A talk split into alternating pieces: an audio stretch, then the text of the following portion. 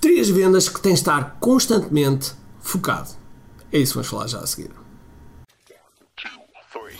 Todos os dias o empreendedor tem de efetuar três vendas: a venda a si mesmo, a venda à sua equipa e a venda ao cliente.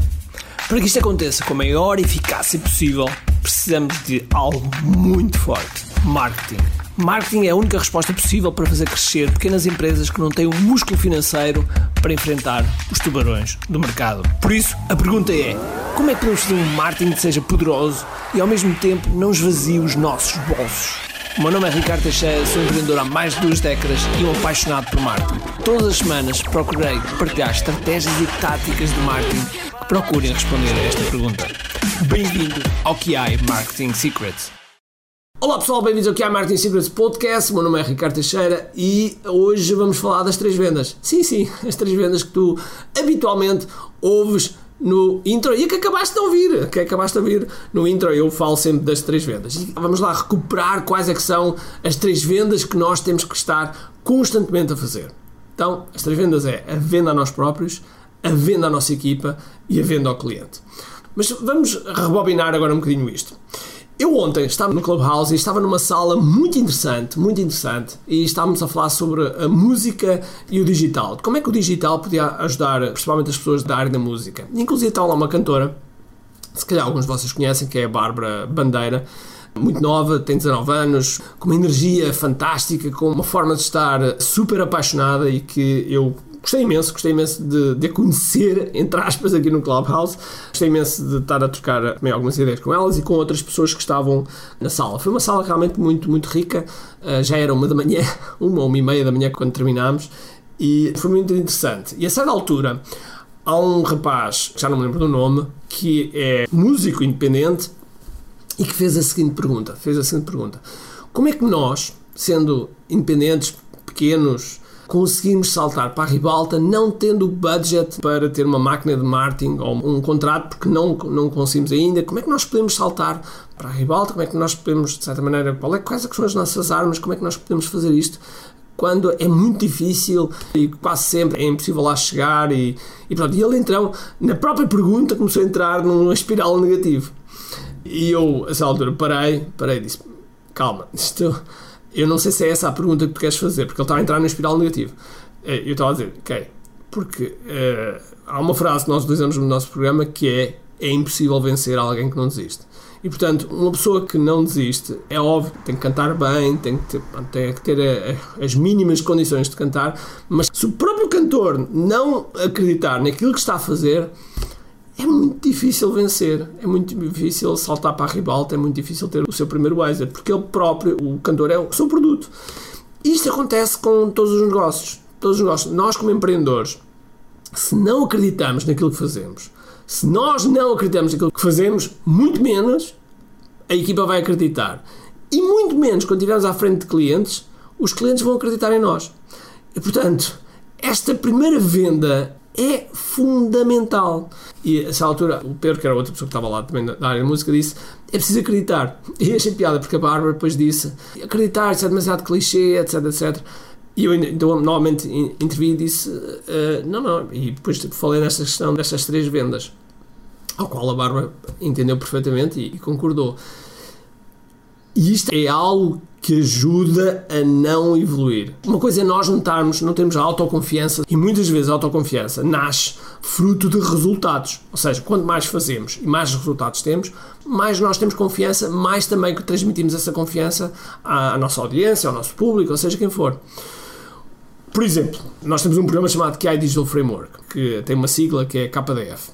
Todos os anos a minha confiança, como é óbvio, cresce Cresce porquê? Porque já temos centenas de alunos com, com provas, com resultados. Então, quando eu digo KDF funciona, é porque funciona. Ponto final, parágrafo. Quem utilizar a metodologia KDF vai ter êxito, vai ter êxito no seu negócio. Porque o marketing online vai funcionar. Ponto. Porquê é que eu tenho essa confiança? Porque estamos constantemente a ter resultados, constantemente a ter resultados. E esses resultados, como é óbvio, ajudam-nos a ter confiança. E por isso, essa primeira venda a nós próprios é óbvio que tem que ser conquistada. Temos que acreditar e depois esse acreditar vai ser reforçado com os resultados e com o trabalho e com a dedicação e com o empenho que nós temos. Mas é fundamental essa primeira parte. É fundamental. Eu tenho um outro negócio do qual eu já não estou muito apaixonado. Já estou lá há mais de duas décadas, não estou muito apaixonado. E, portanto, também quando nós perdemos alguma paixão, perdemos tipo, ah, ok, é fazer aquilo, mas é fazer aquilo por, eh, quase por obrigação. E quando isso acontece, perdemos a paixão e, e isto é uma bola de neve. É uma bola de neve. Depois a seguir, a seguir isto sente-se sente em todo lado. A própria equipa começa a sentir, os clientes quando nós falamos começam a sentir, enfim, é mau, ok? Não é bom. Portanto, esta primeira venda é fundamental, a venda a nós próprios. Depois vem a segunda venda, que é a venda à equipa. Porque às vezes nós compramos a ideia, nós acreditamos profundamente na ideia, nós estamos altamente empenhados, mas a equipa não está lá. E isso aconteceu a mim. Eu, em 2015, quando abri o meu canal de YouTube e comecei a criar a rede, etc, etc, com o objetivo de, passado dois ou três anos, começar a ajudar empreendedores, porque eu já sou empreendedor desde 1900 e troco ao passo, portanto já uh, abri, empresa, abri empresa em 1997, mas eu já trabalhava desde 1992. 92, 91, quando comecei a ser empreendedor mais a sério. Eu já ando cá há uns aninhos. E quando, quando abri esse canal de, de, YouTube e comecei a fazer essas coisas, a minha equipa achou que era um, que era um, era um capricho, um capricho meu. Okay? Era uma coisa tipo, ah, isto é, isto é o Ricardo lá com as suas coisas e tal. E, e de início a, a, equipa simplesmente não compreendia porque é que eu estava a gastar aquele tempo ali. Não compreendia. Não compreendia e tive muitas resistências, muitas resistências. Nessa altura as pessoas perguntavam: então, mas isto é uma empresa de software ou é uma empresa de, de youtubers? Como é que é isto? As pessoas não entendiam a visão. E eu costumo dizer que quando eles não entendem, o culpado é a pessoa que está à frente, ou seja, o culpado era eu. Era eu porquê? Porque não estava a conseguir transmitir a mensagem e a visão daquilo que, que eu queria fazer. Por outro lado, eu próprio ainda estava às apalpadelas a perceber ok, qual é que vai ser a direção, como é que isto vai ser. E como eu estava a dizer, a minha comunicação não era a melhor. Logo, a, a equipa não estava dentro do barco, ok? E então, a certa altura, eu comecei a fazer um vídeo por dia durante 365 dias. Isso mesmo, um vídeo por dia durante 365 dias. Quando nós chegamos aí, tipo, ao, ao vídeo número 200, estamos quase a cortar os pulsos. Porque estamos fartinhos de fazer vídeos.